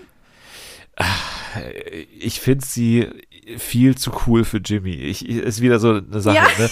Wo ich denke, ey, du bist 23, du hast irgendwie den coolsten Beruf der Welt. Warum nimmst du Jimmy Blue Ochsenknecht als deinen Freund, Ja. ey? Warum machst du das? Warum? Warum? Versteh's auch nicht. Warum musst du den an der Seitenlinie da rumstehen lassen? Warum musst du in der Boxengasse die ganze Zeit stehen? Warum musst du so dumme Sprüche dann immer ablassen? Und warum musst du sich so aufspielen als irgendwie der große Beschützer von irgendwie ihr, die einfach die krasseste Frau ist, einfach mit 23 da komplett mitzufahren in dieser, in dieser Männerdomäne, ne? Und, und es ist völlig unverständlich, warum die sich mit ihm abgibt, weil er einfach so ein absoluter hohler, eine hohle Schale eines Menschen ist. So, da ist einfach gar nichts mehr drin Ja. bei dem. Nee, irgendwie nicht, aber das finde ich bei dem halt auch spannend. Also ich mag ihn nicht besonders, aber ich finde es halt auch schon einen geilen Move, in so eine zweite Staffel von so einer Show reinzugehen, die du halt offensichtlich alleine niemals bekommen hättest als Jimmy Blue, weil ja, es juckt halt niemanden. Und dann aber so reinzugehen von wegen, also durch Laura habe ich mich auch viel besser kennengelernt und habe jetzt irgendwie rausgefunden, was ich will und wer ich bin. Und dazu gehört eben auch ähm, ein bisschen auch, ja, mich von meiner Familie quasi abzutrennen. Ich denke mir so, aber du bist in der Sendung dieser Ochsenknecht. Das so. Aber das für, ergibt also alles gar für keinen die, Sinn, ey. Nee, das ergibt keinen Sinn, aber für die Spannung an sich, da denke ich schon so, geil, das wird eine geile Storyline. Weil wenn jemand sagt, ich kapsel mich ab, du kannst dich doch nicht abkapseln von Natascha Ochsenknecht, das geht ja, Ja. schon mal nicht. Ja. Und da habe ich schon so gedacht, uh, das, das wird noch gut. Ich habe mir wirklich vorstellen müssen, wie das vor Ort war, weil ne, wirklich die ersten Folgen äh, bis zu Folge drei finden doch wirklich in Misano in der Boxengasse äh, statt, wo sie ihr Rennen hat, wo sie auch einen Unfall hat, wo die in Ja. Anführungszeichen unglaubliches Glück hatten, so dass so viel passiert an diesem Tag, ne? Also so so Reporterglück, ne, dass einfach da richtig Action ist. Und wie absurd muss dieser Dreh vor Ort gewesen sein, wo irgendwie die komplette Boxengasse plus irgendwie die ganzen anderen Fahrer irgendwie eingeweiht werden, warum da eine Kamera ist. Ja, äh, Jimmy Blue Ochsenknecht ist da und es gibt eine Doku über seine Familie und jetzt geht's quasi darum, seine Freundin kennenzulernen. Deswegen dreht eine Kamera gerade alles mit, was wir hier in der Boxengasse besprechen. Wie absurd muss es für diese ganzen Techniker sein und für die ganzen anderen Rennfahrer, dass quasi einfach nur der Ja. Lebensgefährte von dieser Frau da verfolgt wird die ganze Zeit, aber behauptet vor der Kamera, es geht natürlich endlich mal jetzt ähm, nicht mehr um mich als Ochsenknecht, sondern um meine Freundin. genau, sondern die Freundin. Es ist so das finde ich absurd, so ey. geil. Ja, also. Weil die ist halt wirklich eindeutig die interessantere von beiden. So, er läuft da halt immer nur so rum und bringt ihr dann manchmal so ihren Helm, aber mehr passiert dann irgendwie auch nicht mit ihm. Ja, also so viel zu Jimmy. Vielleicht kommen wir nochmal zu ihm zurück. Aber für mich, diejenige, die immer noch der unique selling point ist von dieser Show, ist einfach Cheyenne. Weil man muss sagen, sie Ja. ist eine geborene Person für so eine Show. Weil sie schafft es echt so super authentisch vor der Kamera zu sein. Und ich bin jedes Mal echt wieder überrascht, wie gut die das macht. Also wirklich perfekt, ne? Also in Perfektion macht Ja. die das. Die äh, redet total authentisch. Man hat nie das Gefühl, dass die irgendwie verstellt ist. Ich finde die auch echt interessant, weil die einen eigenen Kopf hat und das ist ja auch der Grund, warum sie immer mal wieder mit Natascha auch so aneinander gerät und so. Und äh, ich finde auch so ihre Ansichten natürlich auch teilweise irgendwie komisch oder so, aber das ist ja auch gut, dass man sich mal an ihr reiben kann. Aber irgendwie, ich finde die, ich finde die super in dieser Show. Äh, ich kann mir gut vorstellen, dass es exakt so ist, äh, sie auch im echten Leben kennenzulernen. Und das ist ja der Sinn von so einer Show. Ja, ich finde die auch mega gut. Vor allem auch in dem Zusammenspiel mit Nino. Ich finde, die passen so gut zusammen. Also die sind auch süß, aber die sind nicht so nervig, dass man dann so denkt, oh nee, also so ein bisschen wie Jimmy und Laura quasi, was man, glaube in den nächsten Folgen noch eher mitbekommen wird. Man merkt, dass sie perfekt zusammenpassen und sich ergänzen, aber irgendwie auch so ihre eigene Person sind. Es ist jetzt irgendwie nie übertrieben oder dass man irgendwie das Gefühl hat, dass die für die Kamera irgendwie extra ihre Beziehung so zur Schau stellen. Ich finde es aber nach wie vor irgendwie so krass, dass auch Nino in dieser Ochsenknecht-Doku einfach so ein total legitimer Bestandteil ist, dass er einfach in seiner Ja. Fleischerei irgendwie auch so gezeigt wird, dass Ja. er einfach so ganz normal Ja. auch äh, wie als Bestandteil von dieser Familie wahrgenommen wird, weil er kommt ja auch so Vorspann vor. Er ist ja eines von diesen vier, fünf Gesichtern, die da auch drauf sind. Also äh, er ist größerer Bestandteil als die Oma, obwohl ich mir mehr von der Oma auch wünschen würde. Ja, aber die Oma, die kommt ja noch vor. Ich glaube halt, mit der ist das Problem, dass sie, also ich weiß gar nicht, wo die wohnt. Ist die nicht auch irgendwie ein bisschen so verteilt? Keine Ahnung. Vielleicht ist es ein bisschen anstrengend, dann die ständig mit einzubinden.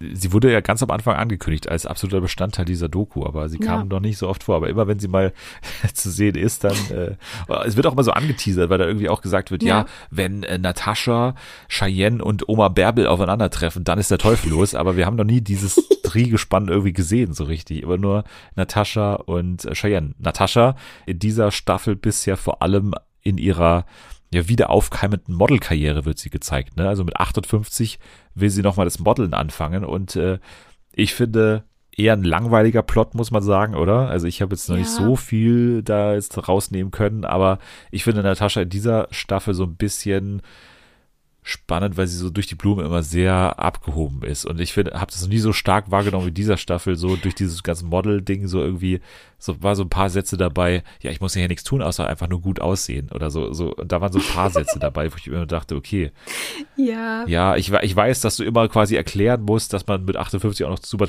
gut aussehen kann und modeln kann Mhm. und so und dass sie natürlich auch sehr gut natürlich aussieht, das muss man ja auch einfach sagen. Aber sie macht schon immer sehr offensichtlich, dass sie einfach mal sehr von sich überzeugt ist.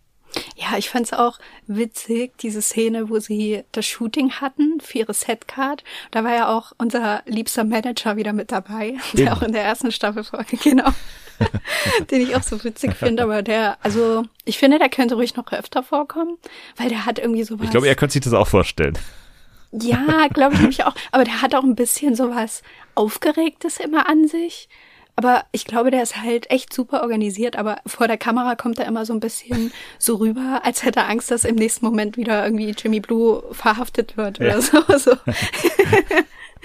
Keine Ahnung. Ja, und danach sind die ja so rausgegangen und er meinte dann so, ja, na ja, also ist doch super gelaufen. Ich schick das dann äh, nach London, nach Mailand, nach Paris auch noch. Und dann sagt Natascha so, nee, Paris nicht, also da darf man gar nichts essen. Aber, aber so, ja, so äh, Mailand und so, also ist schon super. Und dachte mir so, hä, geht das so einfach? Die schicken das einfach irgendwo hin Ja, an dann Stadt. Sie schicken es einfach mal in die Stadt. Sie haben ja gar keine Adresse wahrscheinlich. Einfach nur mal Bürgermeister. Bürgermeister, mach was damit, so nach dem Motto. Ja.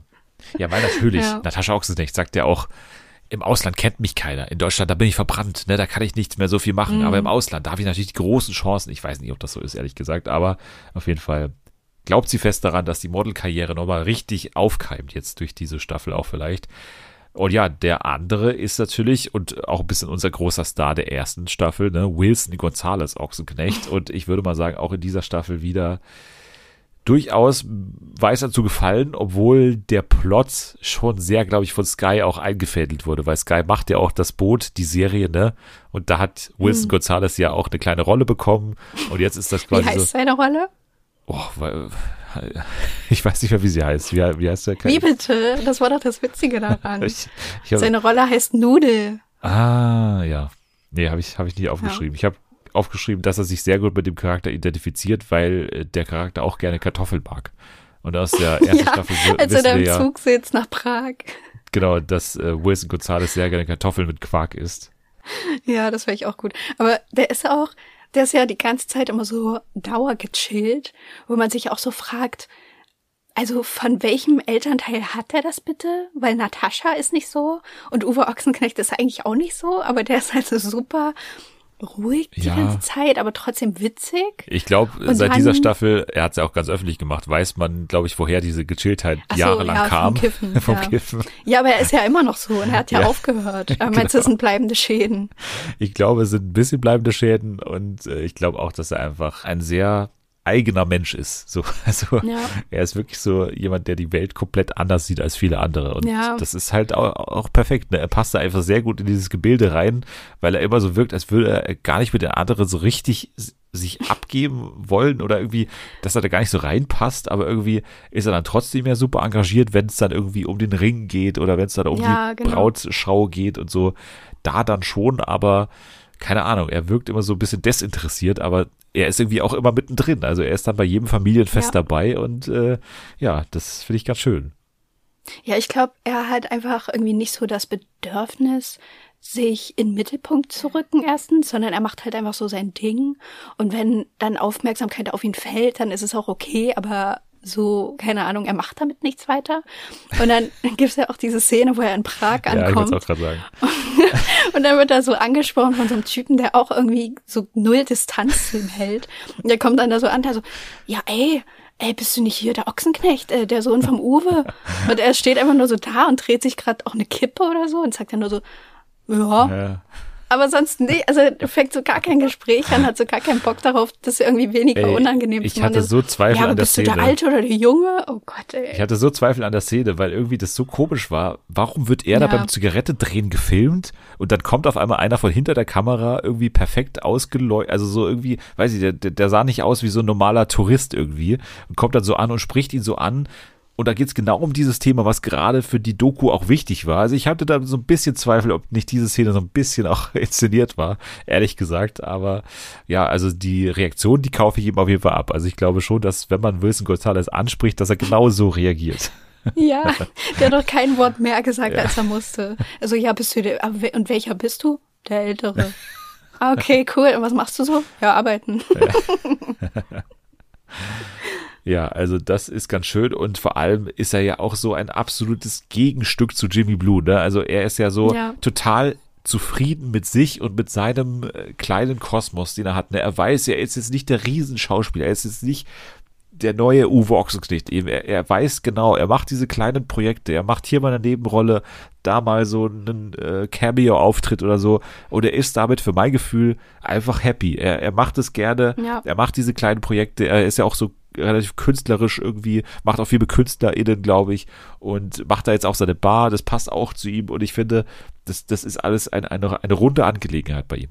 Und man hat ja dann auch gesehen, wenn es immer so um die Hochzeit geht, und auch in der nächsten Folge ist das dann, glaube ich, wenn das Kind von Cheyenne Geburtstag hat, dass er auf jeden Fall mehr sich engagiert und sich interessiert als Jimmy. Und da wird, glaube ich, mittlerweile so ein bisschen, ja, die Luft ein bisschen stickiger, was so die Beziehungen zu dem angeht.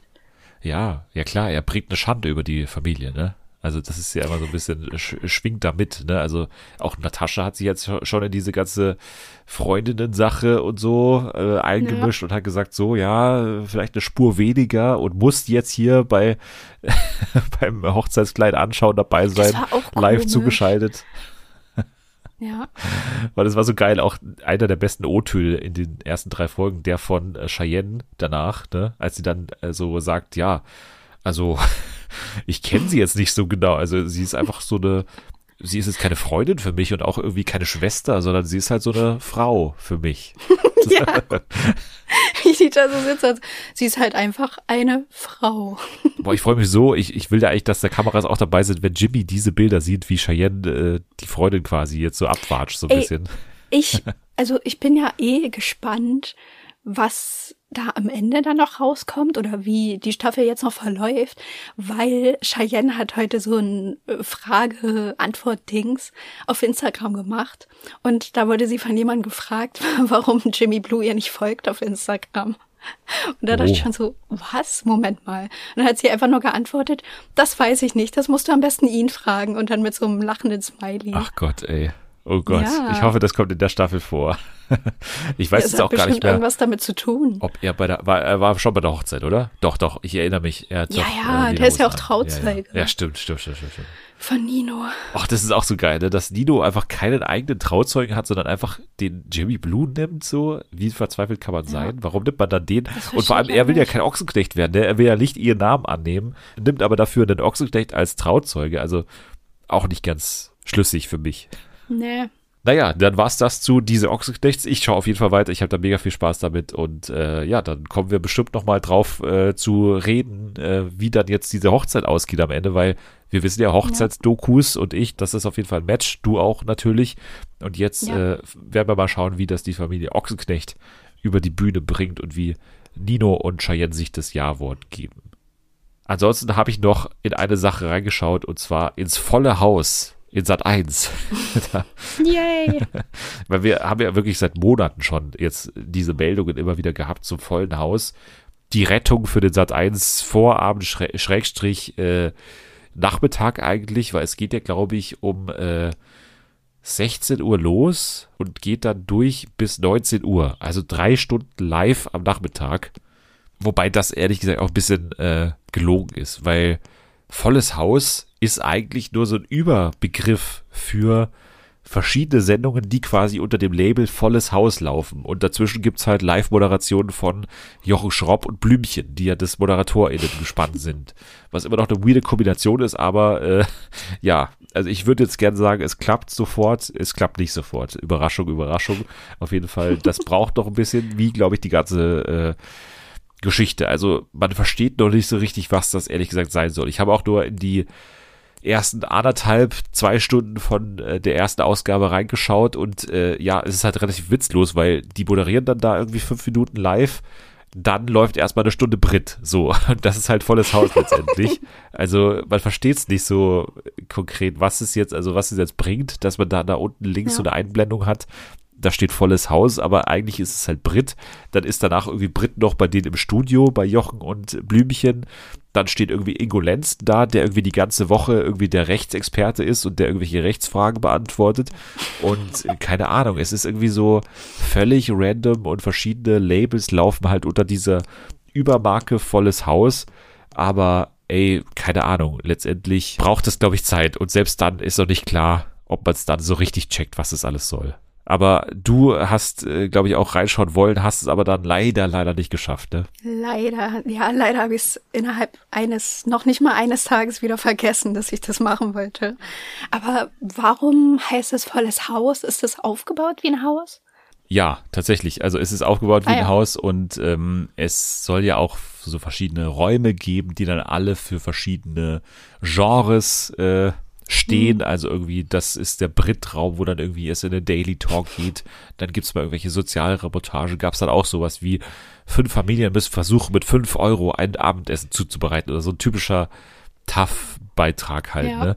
Gab's da halt auch und äh, ja, so ist das Ganze irgendwie gedacht, äh, dieses mit dem vollen Haus. Und die haben sich auch sehr dafür gelobt, dass das Ganze, also habe ich in dieser Pressekonferenz irgendwie nachgelesen, dass äh, das Ganze wie ein echtes Haus, zum ersten Mal wird ein echtes Haus so richtig gezeigt, also wie halt echte Menschen wohnen.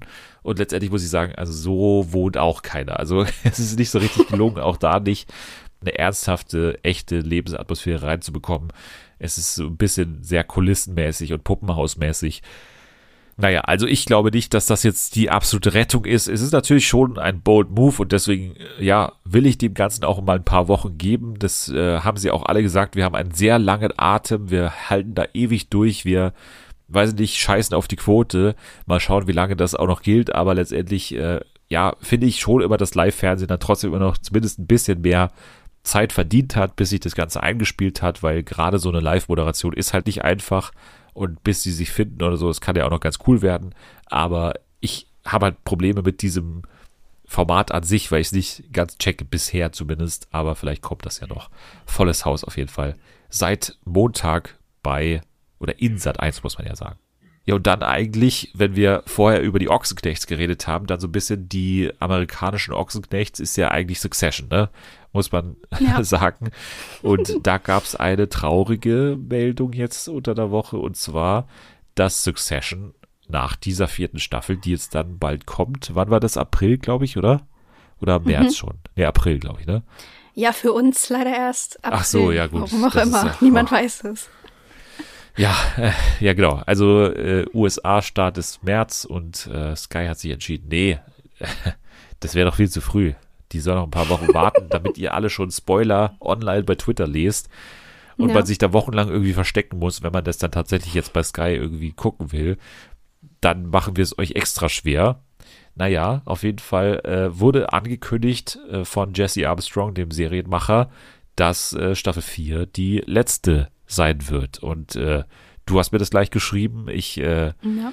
hab's dann auch, äh, ich glaube, ich habe es davor schon gelesen, aber durch dich auch nochmal ist es bei mir angekommen, dass es tatsächlich so ist. Und äh, ja, ich muss auch sagen, ich war schon überrascht, weil bei manchen Serien denkt man das ja auch irgendwie schon so, dass die schon jetzt nicht unendlich lange gehen, so, weil Ja. die einfach einen natürlichen Endpunkt haben. Aber hier dachte ich, also eine Staffel ist schon noch drin danach, aber Ja. so kam Ich hätte auch irgendwie, ich bin echt davon ausgegangen, dass so mindestens fünf werden. Oh, und dann ist es ja auch irgendwie so ärgerlich, weil ich habe ja erst letztes Jahr angefangen, das zu gucken und habe mich halt jetzt drauf gefreut, quasi live dabei zu sein bei einer neuen Staffel. Und dann einfach vor einer Woche kommt dann so, ja, das ist dann die letzte. Ich dachte so, wollt ihr mich verarschen? Ich bin erst neu dabei, hallo? Ist ein bisschen wie Better Call Saul bei dir, ne, eigentlich. Ist echt so, Ja. ja. Ja, du kommst irgendwie late zur Party und dann ist die Party gerade so, also am vollen, äh, ich bin nicht bei Partys, keine Ahnung, was dann los ist, aber auf jeden Fall äh, ist da die Party richtig am Abgehen und du kommst dazu. Hamsterrad! Hamster. da nur. genau. Und du kommst dann so rein und äh, alle packen schon wieder ein, so gefühlt. Ja, so fühlt sich's an.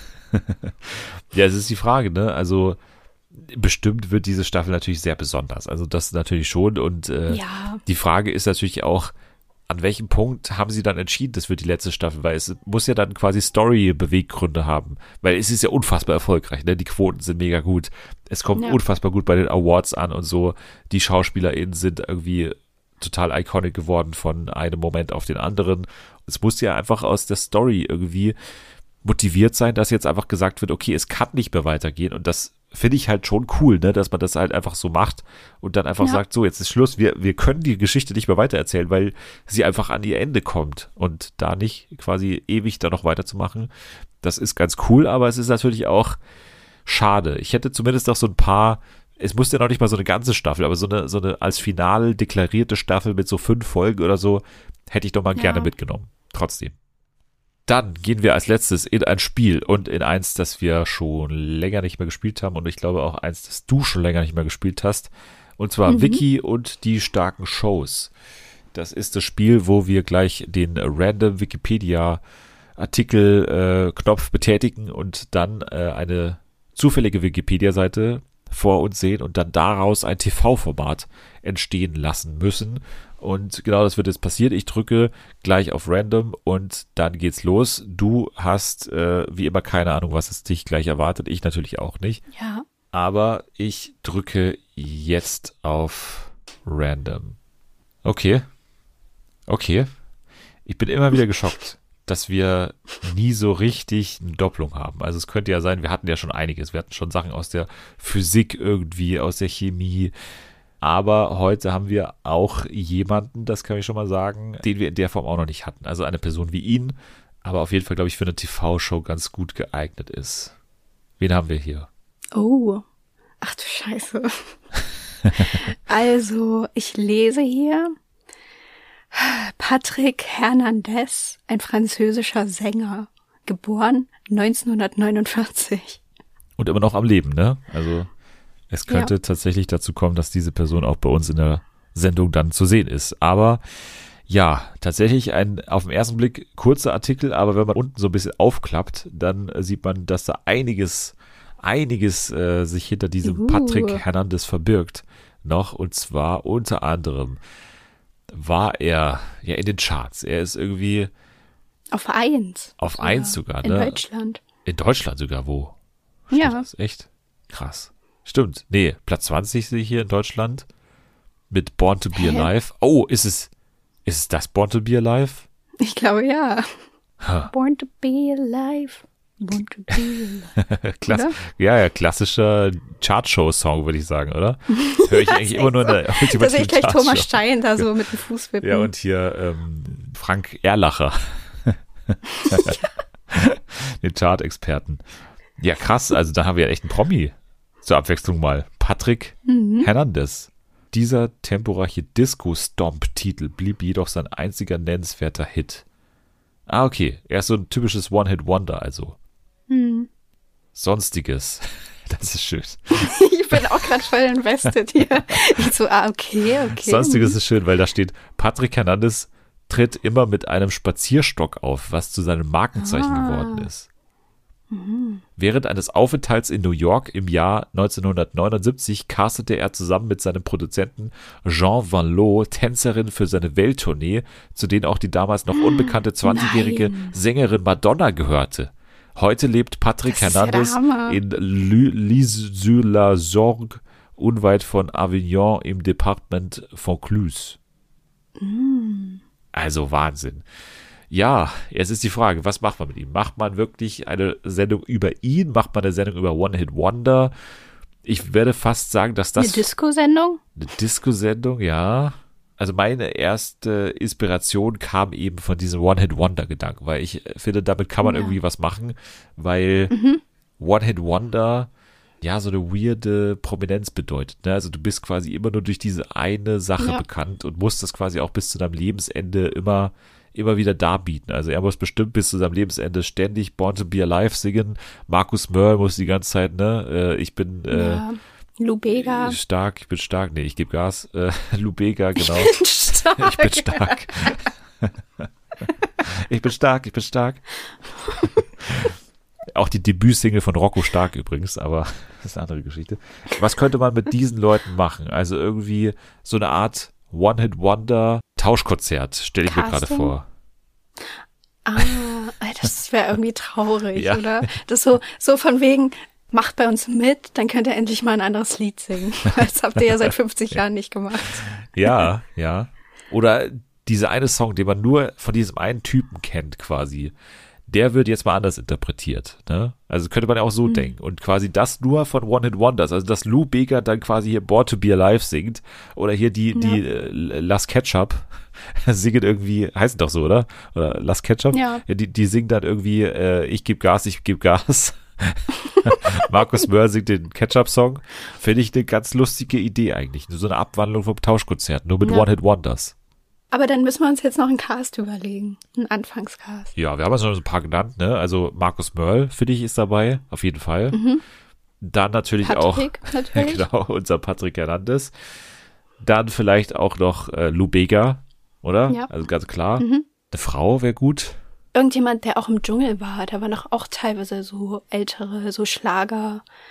Das, was war das mit dem roten Gummiboot? Hat die nicht mal mitgemacht beim Dschungel? Ist es Sandra Steffel? Nee. nee, die Schauspielerin. Nee, so ne? eine ältere, keine Ahnung. Irgend, also da, ich glaube, da würde sich auf jeden Fall. Ach so, hier, äh, war das nicht äh, äh, Minke, Minka, nee. Ja. Minke, Menke? Fräulein, Fräulein Minke, Fräulein Fräulein Minke. Menke? So. Ja. Die, die Freundin von auch äh, Yvonne Wölke, ne, oder? ja. Ja, Fräulein Minke ist auch noch dabei. Mönke, nee, Mönke ist auch noch am Start. Mönke. Und Psy. So. Nein, sei nicht. Ah nee, das knallrote Gummiboot ist von Wenke Mürre. Naja. War der nicht einer von den äh, drei, Heiligen Drei Königen? Nee. ja, genau. Wir bringen euch Gold und Wenke Mürre. Oh Mann, mir fällt keiner mehr ein. Rednecks mit Cotton Eye Joe. Das würde ich auch gerne von, von Nicole Boah, ich habe mal die, haben. die Rednecks habe ich mal getroffen damals. Weil die beim großen 90s Day von einem großen deutschen Privatradiosender da waren und dann habe ich die so kennengelernt. Geil. Und die waren irgendwie super crazy. Die waren eigentlich ganz nett auch.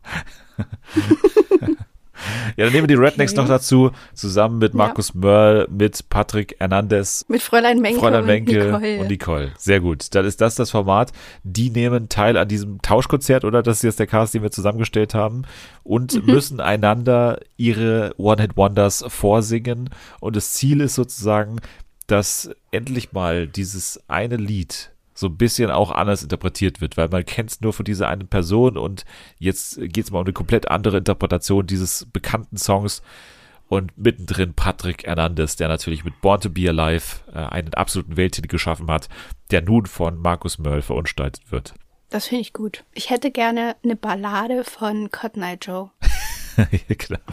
Von Nicole Genau. mit der Gitarre auf der Bühne. Akustik. Ja, ich freue mich drauf. Auf jeden Fall äh, sehe ich bei Vox natürlich auch, äh, wenn gerade die äh, Tauschkonzertstaffel äh, abgedreht ist, kann man das auch mal hinten dran schieben, quasi, damit man den Quotenerfolg noch weiter drehen kann und so. Also da sehe ich auf jeden Fall große Erfolgschancen dafür. Sagt uns auf jeden Fall auch gerne, wie es heißen soll. Wir haben jetzt natürlich so einen äh, Standardtitel wie ähm, Sing mein Song, das One Hit Wonder Special oder so. Ist es natürlich eher langweilig. Vielleicht habt ihr noch was, dann sagt uns auf jeden Fall gerne Bescheid bei Twitter unter @fernsehenfa oder bei Instagram unter @fernsehen für alle. Dir kann man natürlich auch folgen bei Twitter unter @nathalie_k, ne? Ist immer noch aktuell Yes. das Handle. Mir kann man Dr. folgen. Nathalie Bob Bob. Genau, dir hast du immer noch nicht geändert, ne? Von Nö. Dschungel. Okay. Äh, at Dennis der Dödel kann man mir folgen bei Twitter, bei Instagram und bei TikTok sogar auch. Ihr könnt dem Podcast natürlich auch fünf Sterne geben. Das macht uns natürlich auch super stolz, wenn ihr das tut und sagt uns auch gerne, ob es euch gefallen hat. Sagt eigentlich nur gerne Bescheid, wenn es euch gefallen hat. Und wenn nicht, dann sagt es mir es gerne privat. Dann können wir eventuell was dran ändern. Aber ja, gerne nicht in den Fünf-Sterne-Bereichen. Also gerne nicht in die Fünf-Sterne-Bewertung eingreifen mit euren negativen Meinungen. Das wäre sehr cool. Jetzt sage ich aber erstmal Danke an dich fürs Dabeisein und äh, dass du Ja, wieder zurückgekehrt bist. Vielleicht kommst du ja sehr Gerne, schnell gerne. wieder. Nächste Woche dann auf jeden Fall alles weiterhin natürlich zu prominent getrennt. Der Bachelor läuft ja auch, da müssen wir auch ein bisschen mal aufholen, glaube ich, langsam. Außerdem natürlich äh, Too Hot to Handle beobachten wir weiter, ob da irgendwas Außergewöhnliches passiert. Ihr könnt jetzt schon mal abschalten. Wir schreiben jetzt an unserem One-Hit-Wonder.